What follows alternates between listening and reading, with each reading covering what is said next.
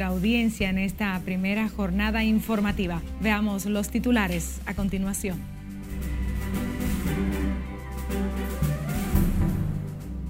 Salud Pública confirma cuatro nuevos casos de cólera y evalúa a tres pacientes sospechosos. 34 nuevos pacientes se contagiaron de COVID en las últimas 24 horas.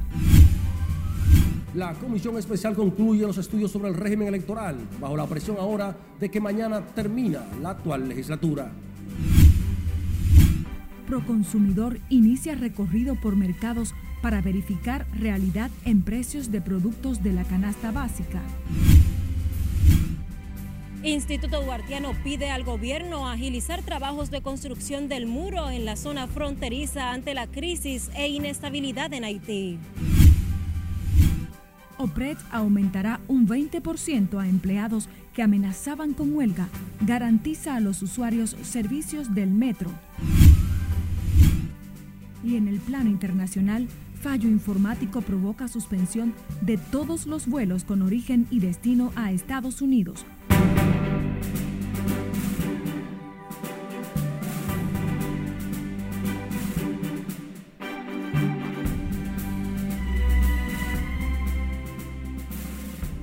Hola, muy buenas tardes, amables telespectadores. Soy María Cristina Rodríguez. A continuación les presento la primera emisión de Noticias RNN, acompañada del cuerpo técnico y de producción que hace posible esta jornada informativa. Cuatro nuevos casos de cólera fueron confirmados este miércoles por el Ministerio de Salud Pública, sumando 17 hasta el momento las personas que han contraído la enfermedad, mientras que otros tres pacientes permanecen ingresados con síntomas sospechosos de la bacteria. Lauri Lamar nos tiene más detalles en directo desde el Ministerio de Salud Pública. Muy buenas tardes para ti, Lauri. Gracias, buenas tardes. Los nuevos casos de cólera corresponden a la Sursa y el Capotillo y fueron detectados mediante un levantamiento que realizaron las autoridades este fin de semana en varios sectores del Distrito Nacional. Ya eh, las personas de la Armada, obras públicas, eh, tienen los puntos críticos en los cuales hay que trabajar en la zona. Mientras que otros tres casos sospechosos son evaluados en el Félix María Goico, conocido como Hospital de los Billeteros. De estas pruebas solamente tuvimos cuatro positivas. Dos de ellas en pacientes asintomáticos completamente y dos que correspondieron a pacientes ingresados en el hospital. Actualmente los pacientes que están en dicho centro asistencial, el doctor Guerrero los mencionará eh, en un momentito, pero queremos informarles que seguimos con los trabajos, con el casa por casa, con lo que es la promoción de la salud, con lo que es la parte de la educación. Actualmente solamente tenemos tres pacientes en espera de los resultados para darles salida de alta porque están estables. El director del Hospital Félix María Goico además descartó que la muerte de un hombre de 58 años que fue ingresado en ese centro de salud desde Villas Agrícolas haya sido por cólera y lo atribuye a padecimientos renales. Él solamente tenía una prueba antígeno positiva. El, la PCR no estaba positiva o hasta este momento no nos ha llegado nada. Entonces ese paciente tenía problemas renales, había ido ya inclusive a otro centro el 2 de enero, si no me falla la memoria, hinchado, con edema, y llegó al hospital y se le dio atención. Ante la situación, las autoridades sanitarias continúan interviniendo zonas críticas como el margen del río Isabela y otras áreas donde se han detectado casos. Las autoridades de salud también aseguraron que pese al aumento de los casos, la situación se mantiene bajo control sanitario. De mi parte es todo retorno al estudio. Muchísimas gracias, Lauri Lamar, en directo.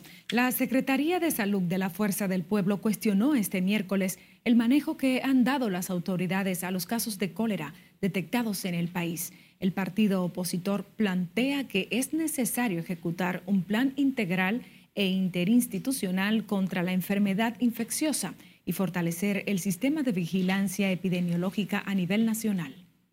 Y estamos diciendo que estamos preocupados porque eh, el Ministerio de Salud Pública, que debe de dar un informe epidemiológico semanal, el último lo dio en octubre, y eso refleja que si no están dando las informaciones, entonces tampoco le están dando seguimiento a la, a la enfermedad. De hecho y de suerte que sí que están ocultando los casos. El titular de la Secretaría de Salud de la Fuerza del Pueblo dijo que los casos de cólera en el país amenazan con convertirse en una epidemia que obliga a las autoridades a informar de forma sistemática sobre el curso de la enfermedad.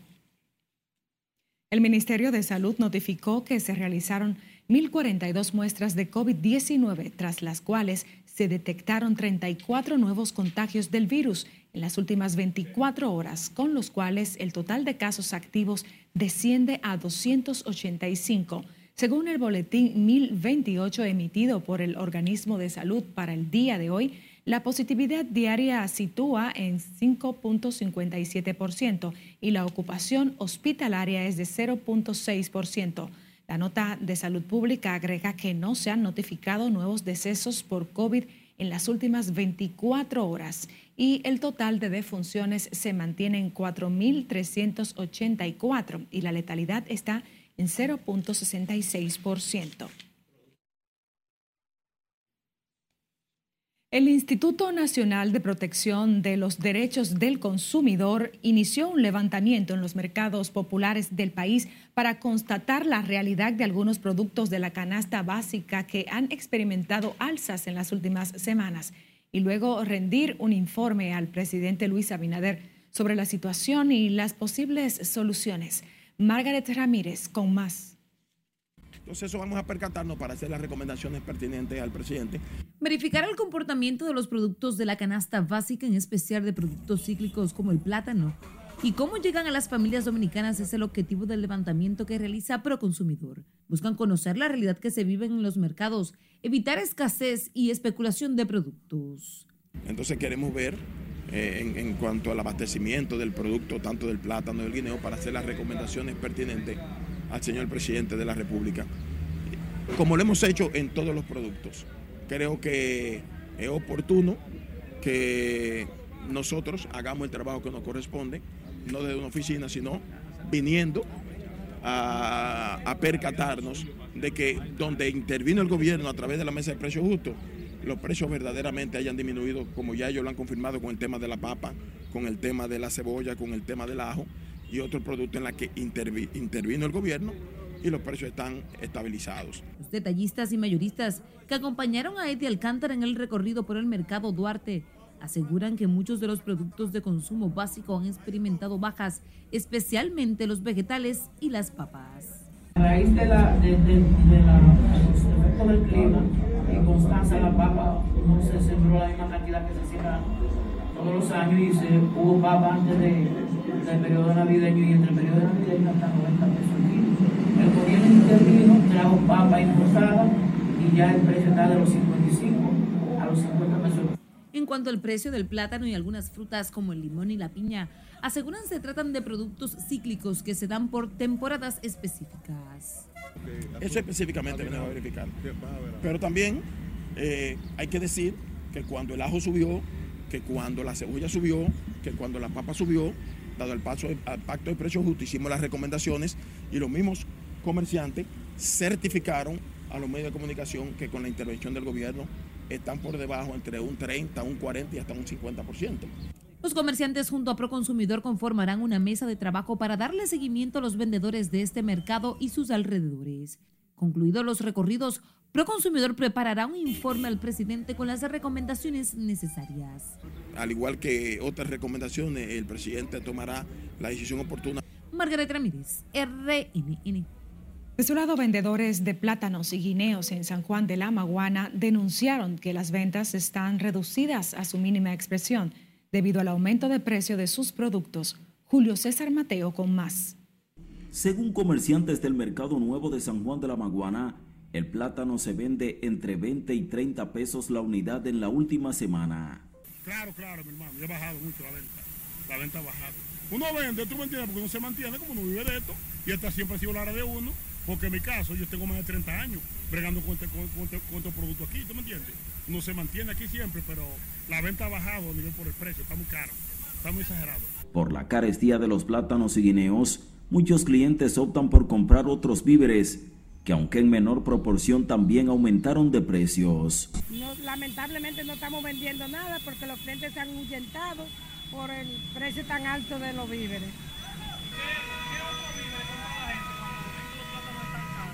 La yuca y la yuca se está cotizando a 25 pesos la libra. Yuca, batata y papa son algunos productos que han sustituido al plátano luego de que este aumentara de precios en los últimos días. No, no, la gente compra papa, yuca, la yuca que está rondando entre 20 y 25 la libra, está la yuca.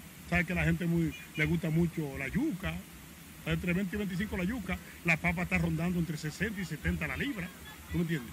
Entonces imagínate, y así por el estilo. Según comerciantes, muchos clientes optan por no comprar cuando acuden a los negocios y se enteran del aumento del plátano. Bueno, la batata y mucha yuca, porque eso es lo que se está vendiendo un poco más barato. Pero los plátanos están muy caros, los plátanos no se pueden, la gente casi no, no, no lo quiere comprar porque están muy caros. El rulo está a 5 pesos un grano. Vendedores de plátanos y otros productos en San Juan de la Maguana atribuyeron el aumento de los precios a la amplia demanda alimenticia durante la temporada navideña. En San Juan de la Maguana, Julio César Mateo, RNN. Nos vamos a nuestra primera pausa. Retornamos en breve con más de la actualidad. Recuerde que usted puede enterarse a través de nuestro portal noticiasrnn.com.do y a través de las redes sociales.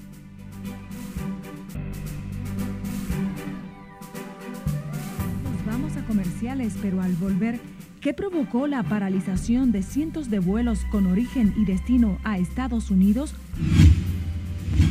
La preocupación de Wilson Gómez por inestabilidad de Haití que amenaza a República Dominicana. Le diremos tras la pausa. Siga con Noticias RNN, primera emisión.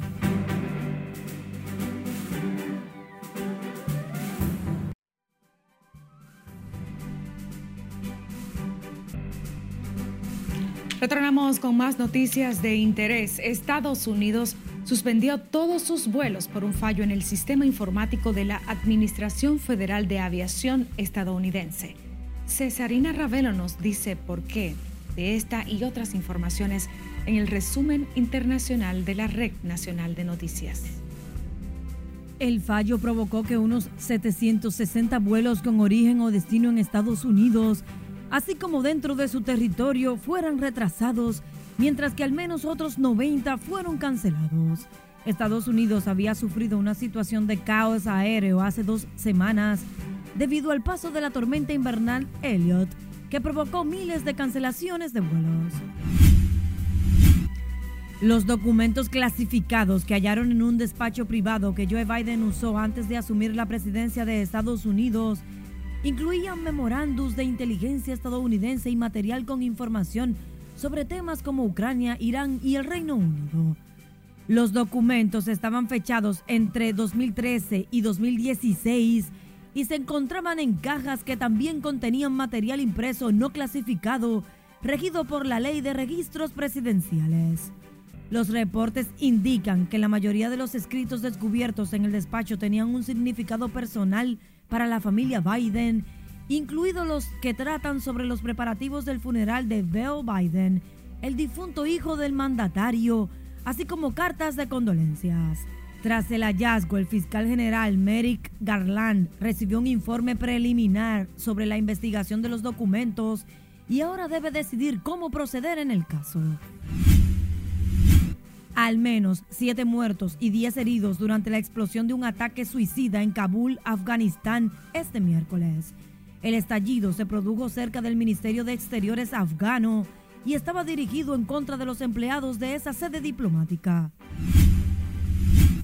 La presidenta de Perú impuso toque de queda en la región andina de Puno ante el auge de las manifestaciones que han dejado cerca de medio centenar de muertos. Los ametrallamientos por parte del gobierno han desatado indignación en las ciudades de Puno y Juliaca, a unos 1.300 kilómetros de Lima, cuyos habitantes se mantienen en huelga desde hace una semana y han paralizado el comercio demandando la renuncia de la mandataria, nuevas elecciones, libertad del destituido presidente Pedro Castillo y la disolución del Congreso. El gobierno brasileño reforzó la seguridad en todo el país ante las informaciones de que el grupo de bolsonaristas más radicales han convocado nuevas manifestaciones para este miércoles. El anuncio fue hecho por el ministro de la Presidencia, Rui Costa, en declaraciones a la prensa, después de que tanto la Abogacía General de la Unión como la Fiscalía solicitaran a la Corte Suprema la adopción de medidas para prevenir posibles ataques terroristas y actos violentos y vandálicos. Fallece el último rey de Grecia, Constantino II, a la edad de 82 años, tras recibir tratamiento en una unidad de cuidados intensivos.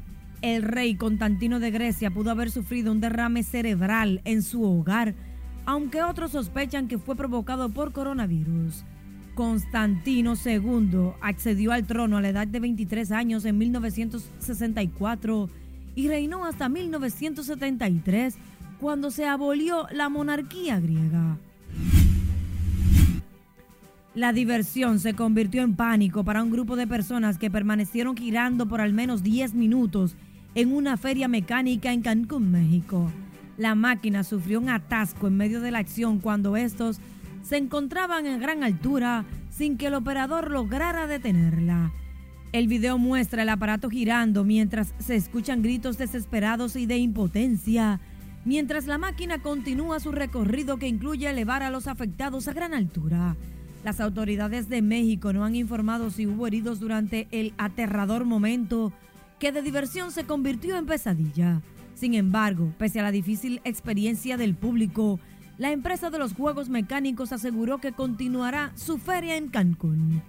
En las internacionales, Cesarina Ravelo, RNN.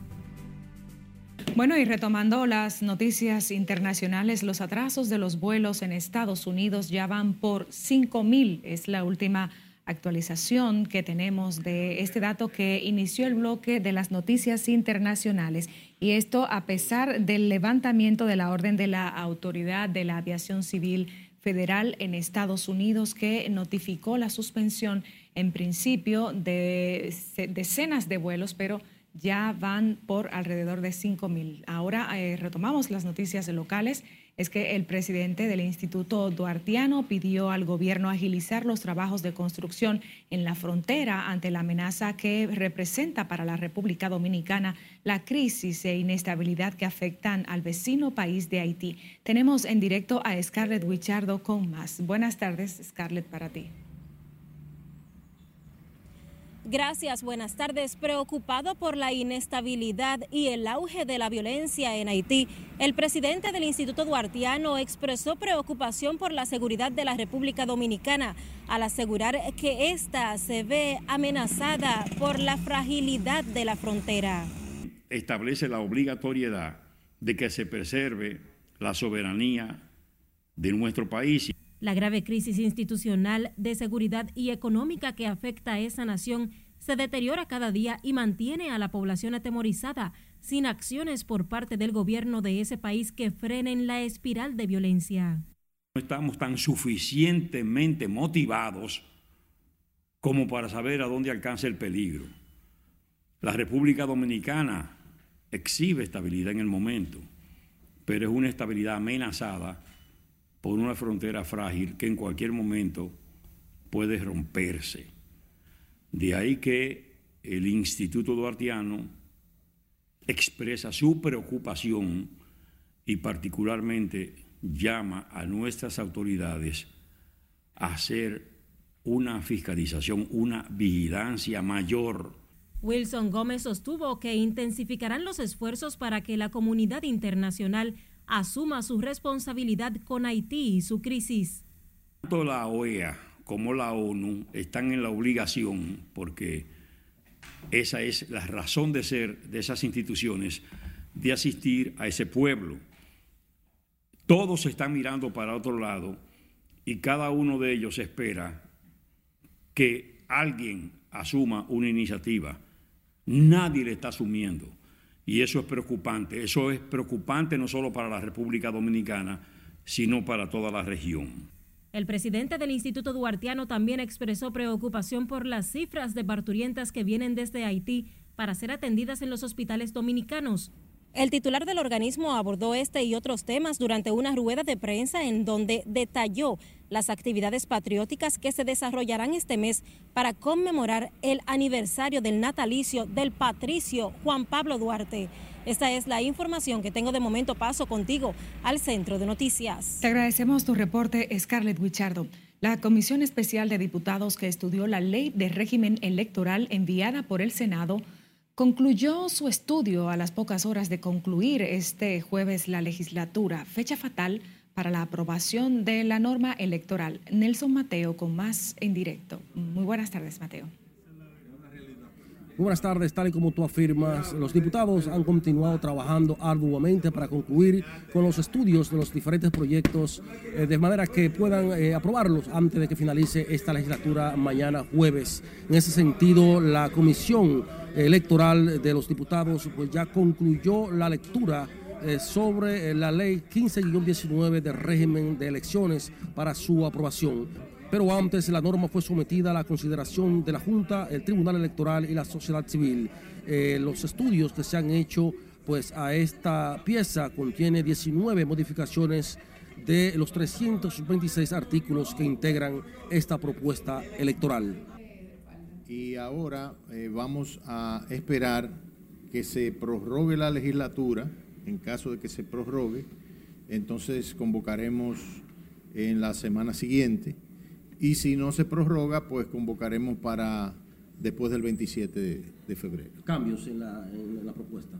No, eh, los diputados fueron haciendo sus observaciones y le pusimos ojo a cada artículo donde va a haber discusión y cuando entremos en esos detalles, sí ya podremos decirle qué se cambió, qué se dejó, de manera que, que lo que sigue es ya entrar en materia realmente. Pero el factor tiempo es ahora la mayor presión que pesa sobre los hombros de los legisladores que tienen hasta mañana jueves para aprobarla, dado que a las 12 de la medianoche cierra la legislatura. Y se planteó que ya mañana finaliza la legislatura, por lo tanto, solo que el Poder Ejecutivo eh, convoque a extensión de legislatura, tendríamos tiempo para aprobarla. Creo que si hay que extender la legislatura, la apoyamos para nosotros continuar trabajando con mayor nivel de tiempo, eh, para que este proyecto eh, de reforma electoral goce de la mayor, de la, de la mayor posible consenso entre todos los partidos políticos. La comisión especial y sus miembros no descartan que el presidente Luis Abinader convoque a una legislatura extraordinaria para permitir la aprobación de la ley de régimen electoral esperada por la Junta Central como garantía de éxito de la administración de los próximos comicios del 2024. De mi parte, es todo por el momento. Regreso contigo al CEP de Noticias. Muchísimas gracias, Nelson Mateo, en directo desde el Congreso de la República Dominicana. Seguimos en las lides políticas. El miembro del Comité Político y Secretario Jurídico del Partido de la Liberación Dominicana, José Dantes Díaz, anunció formalmente este miércoles que aspirará a ser candidato a senador por el Distrito Nacional para las elecciones del 2024, al asegurar que cuenta con la simpatía y respaldo de miembros del Comité Político y Central de su organización. Dantes expresó que quiere poner fin a la práctica de utilizar las leyes que la sociedad necesita para beneficiar élites de poder. Este proyecto político que empezamos a construir a partir del día de hoy es un proyecto amplio, participativo y plural, en el que van a tener toda cabida toda aquella persona que crea que la política es un, servicio público para transformar la vida de la gente. El secretario jurídico del Partido de la Liberación Dominicana dijo que el Distrito Nacional merece un senador que vaya al Congreso a trabajar y a impulsar proyectos de leyes que contribuyan a mejorar la vida de las personas. Vamos a Santiago, donde el levantamiento de presuntas bandas juveniles en Cienfuegos, Distrito Municipal de Santiago Oeste, ha generado preocupación y pánico en diversos sectores. Junior Marte nos dice más. Para algunos comerciantes, las bandas juveniles se han apropiado del sector de Cienfuegos, sembrando el pánico entre sus habitantes. incluso yo cierro temprano, porque imagínate. No hay seguridad. En eso de las 8, 8 y media. Pues no hay seguridad. El patrullaje mínimo por aquí también. Que deberían de meter mano dura porque los delincuentes ya se apoderaron del sector, como quien dice. Explicaron que los atracos se producen a todas horas ante la ausencia de patrullaje preventivo. Porque aquí cuando salen por la mañana temprano, en ciertos lugares lo atracan. Y aquí se tiran en trulla, a veces hasta cuatro. Y uno no tiene opción tiene que darle todo lo que tiene para salvar su vida, porque la vida es lo más valioso. Había mucho, muchas personas que se desplazaban hacia aquí abajo a compartir los fines de semana y no queremos que las personas que nos visiten se alejen ya. Dicen que los antisociales deben ser enfrentados y apoyan las acciones de los últimos días con los operativos policiales. Hay que ponerle mano dura, hay que darle para abajo a la delincuencia, a la policía que se ponga la pila. Matando gente inocente y ya usted sabe demasiado mal. ¿Qué usted le pide a las autoridades? Bueno, que eliminen eso, porque no podemos vivir en una zozobra, no podemos vivir en un barrio que uno no pueda dormir. A los santiagueros les preocupa que la segunda ciudad más importante del país sea controlada por los antisociales. Que nos den más vuelta y que trabajen más, que trabajen más, porque ellos están ahí para eso. El presidente prometió que iba a acabar con la delincuencia, pero eso no ha sido así. Está bien fuerte. no ha sido así? No, está bien fuerte la delincuencia aquí. La policía hoy le hace un llamado al nombrado La 70, a un tal NIFI, que dice la institución del orden tienen en zozobra a los residentes en Cienfuegos. En Santiago, Junior Marte, RNN. La República Dominicana entra este mes a la temporada alta de incendios forestales, tal y como sucede en otros países.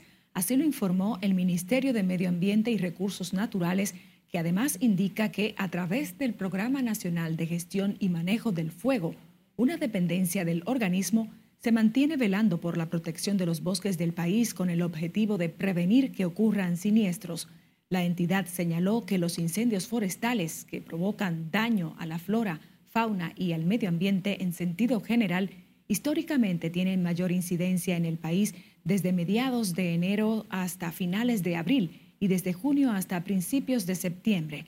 Los incendios son más frecuentes en la vertiente sur de la cordillera central, en la Sierra de Bauruco, Sierra de Neiva, en los Haitises y en la zona correspondiente a San José de las Matas, Santiago Rodríguez de Jabón y Restauración, que en su mayoría se producen en el país causados por actividades humanas, negligencia, sobre todo en las quemas agrícolas, además de fogatas mal apagadas, quema de basura, trabajos forestales, entre otros, señaló la entidad.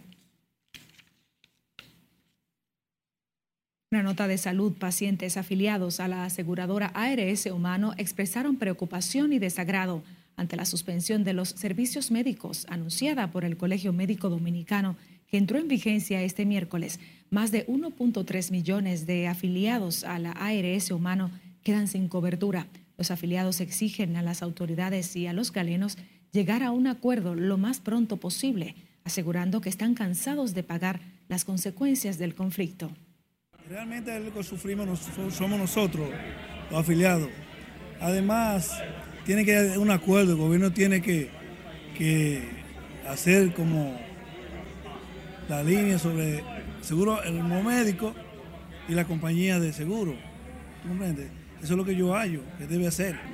Si nosotros somos los que pagamos la consecuencia y hay muchas personas que no saben lo que le espera a la hora de llegar de tan lejos a una clínica y cuando llega la noticia que le dan es que no, no están trabajando con esa ARS. Deberían de tomar medidas porque hay personas que, como dijo la señora, vienen de lejos, vienen con el dinero contado porque el seguro le cubre una parte, entonces vienen con el dinero contado de esa consulta más un pasaje.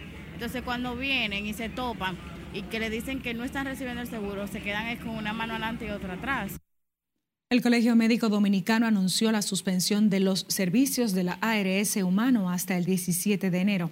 Los pacientes entienden que tanto los médicos como los representantes de las aseguradoras deben llegar a un consenso para evitar lastimar a los más vulnerables.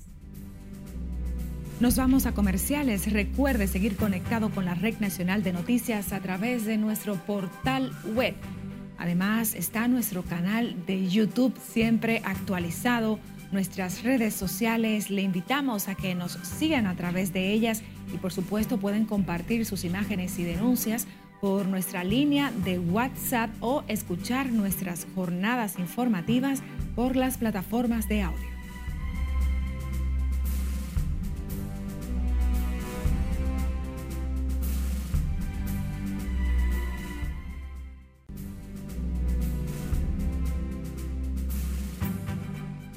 De vuelta con más noticias RNN. Ante el llamado a paro realizado por un grupo de empleados del Metro de Santo Domingo, la Oficina para el Reordenamiento del Transporte garantizó a la población que el servicio de este transporte masivo estará disponible para los miles de usuarios. El director de la OPRET, Rafael Santos Pérez, afirmó que ya fue solicitado mediante el Ministerio de Administración Pública un aumento equivalente a un 20% para los empleados, el cual fue aprobado y se hará efectivo a partir del próximo mes de marzo en busca de satisfacer los reclamos y garantizar el servicio.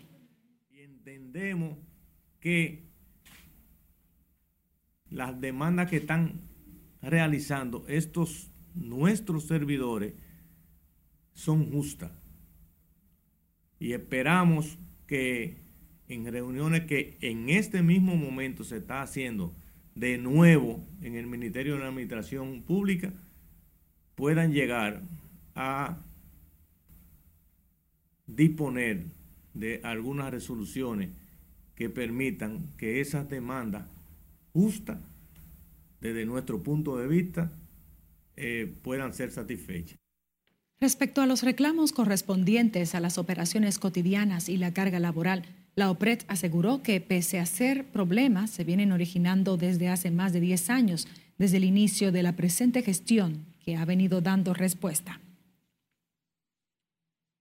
Y el Sindicato de Choferes de Transporte de Vehículos Pesados denunció este miércoles que sus miembros siguen siendo maltratados por agentes de la DGCET luego de las medidas anunciadas por esa entidad para controlar el tránsito de camiones por el malecón y otras avenidas de la capital. El secretario general del sindicato, Carlos Buret, señaló que el reclamo se debe a los enfrentamientos que han tenido con choferes, con agentes del tránsito y que pueden terminar en tragedias personales por los alegados atropellos. Hay que sentarse y, ponerse en la situación. Nosotros apelamos a la sensatez del director eh, del, eh, del Intran el doctor Hugo, perdón, el señor Hugo Vera, para que tome carta en el asunto, porque después que se aumentó eh, el, el, acceso restringido, ellos han tomado una calidad más abusiva hacia nosotros los choferes. Los camioneros señalaron como algunos de los maltratos multas excesivas que van desde los 10 hasta los 30 mil pesos aversiones verbales y físicas, entre otras. En este sentido, apelan a un diálogo mediador entre el sindicato y las autoridades pertinentes. El vocero de los diputados PRMistas, Julio Fulcar, dejó claro que la ley de fideicomiso público puede ser aprobada en segunda lectura con el voto mayoritario, a pesar de la crítica de la oposición. Sin embargo, el PLD insiste en que la ley es orgánica porque toca los bienes del Estado. Las leyes orgánicas son todas aquellas que tocan la enajenación de bienes, la exención de impuestos, la reorganización de los territorios, la planificación nacional. Y entonces esa ley de fideicomiso toca enajenación de bienes, exención de impuestos, suficiente como para saber que esa es una ley orgánica. La realidad es que lo que hay que debatir no es si la ley es orgánico o es ordinario. Lo que ellos tienen que debatir es si a ellos les interesa que el país se siga desarrollando, si les interesa que el país camine hacia atrás. Nosotros queremos que el país siga caminando, siga avanzando y por eso hemos decidido darle esta pieza. Fue aprobada en primera lectura en el día de ayer y el próximo viernes va a ser aprobada. El vocero PRMista no se explica la oposición al proyecto por parte del PLD y la Fuerza del Pueblo, cuando a ella se le aprobó el 95% de los cuestionamientos y sugerencias sobre el proyecto de ley de fideicomiso público. La Superintendencia de Seguros o la Superintendente Josefa Castillo reveló que durante el periodo enero a noviembre del 2022, las primas netas sobrepasaron los 87 mil millones de pesos. Castillo Rodríguez dijo que se trata de un crecimiento de un 12.8% con una proyección de 96.102 millones al mes para una variación de un 11% el pasado 31 de diciembre con relación al año 2021 Las compañías de seguros han logrado mantener el índice de solvencia mínimo requerido en un promedio de 2.38 por encima del doble requerido por la ley 146-02 eh, de seguros y fianzas de la República Dominicana, que es de mayor a igual de un punto, mientras que la liquidez mínima requerida es de un monto promedio que sobrepasa los 25 mil millones 677 mil pesos. Esto permite cumplir con nuestros requerimientos y deseos de que las pólizas de los usuarios estén debidamente garantizadas a la hora de una eventualidad, con el respaldo económico de las compañías de seguros. Reconoció que la mejora del sector se debe también al crecimiento económico y la estabilidad macroeconómica del gobierno de Luis Abinader. La superintendente de Seguro, Josefa Castillo, ofreció la información en compañía de directivos del sector asegurador y funcionarios de instituciones en rueda de prensa con motivo del 54 aniversario de la dependencia estatal.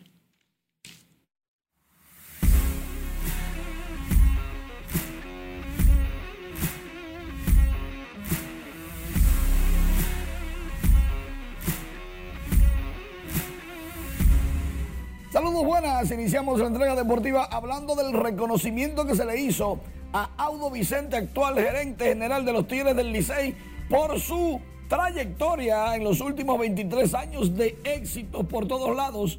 Audo Vicente busca convertirse en apenas el cuarto ejecutivo que luego de ser campeón como manager lo logra como gerente general. Los tres anteriores, Winston Chilote Llenas, Rafael Landestoy y Manny Acta, el pelotero estrella de la semana, eligió a Alemão Hernández y Emilio Bonifacio como los más destacados de la tercera semana de esta ronda semifinal. Audo Vicente está bien, sabe mucho de eso. Por otro lado, la Liga Dominicana de Béisbol estuvo entregándole a Santo Castillo el galardón como árbitro del año. También le hicieron un reconocimiento en metálico. Todos sus compañeros estuvieron presentes. Los árbitros, excelente trabajo que han logrado en esta campaña, teniendo un, un porcentaje de acierto de más de un 85%. También la Liga Dominicana de Béisbol estuvo entregando los galardones de las series regionales. La Copa de la Caña la ganó las Estrellas, el City Champ lo ganó el Licey y la Copa del Cibao lo ganó el equipo de las Águilas Cibaeñas. Hoy recordamos a 75 años la tragedia, la tragedia de Río Verde. Los dominicanos del deporte, el béisbol dominicano, recuerda a esos grandes 33 peloteros del Santiago Baseball Club. Ahí tenía yo un tío abuelo. Por otro lado, en Miami, Sandy Alcántara recibe la llave de la ciudad y el alcalde anuncia el alcalde Francis Suárez anuncia que el día 10 de enero es el día oficial del condado, ¿verdad? De Sandy Alcántara. Eso, eso está bien. Soy Grandes Ligas desde pequeño. Vuelvo a tener éxito ahora en el Estadio Cibao con los representantes de los peloteros dominicanos que van al Clásico Mundial de Béisbol. Nelson Cruz encabezaba el pelotón. Estuvieron dando clínicas a todos los niños presentes. Miren a William Adames ahí bien entretenidos. Más de 1.500 niños estuvieron en el Estadio Cibao escuchando de primera mano consejos sobre el buen desempeño del béisbol, tanto fuera como dentro del terreno. Rafael Devers fue presentado por Boston este miércoles. 10 años de contrato, 331 millones nuevos. Pero todo comenzará con 17.5 millones para el 23. Ya para el 24 comienzan a contarse más de 30, eso sí. Ahora, ahora, a Devers, y aquí viene lo interesante, María Cristina, a Devers le van a dar 20 millones por un bono por firmar. O sea que este año él tiene en el bolsillo 37.5 millones. Eso está bien. Unos chelitos cómodos. Debería de. Como dicen los muchachos, bien ahí. Debería acordarse de sus amigos. Sí, ¿verdad? Despedimos esta primera emisión de la Red Nacional de Noticias. Gracias por acompañarnos. Muy buenas tardes.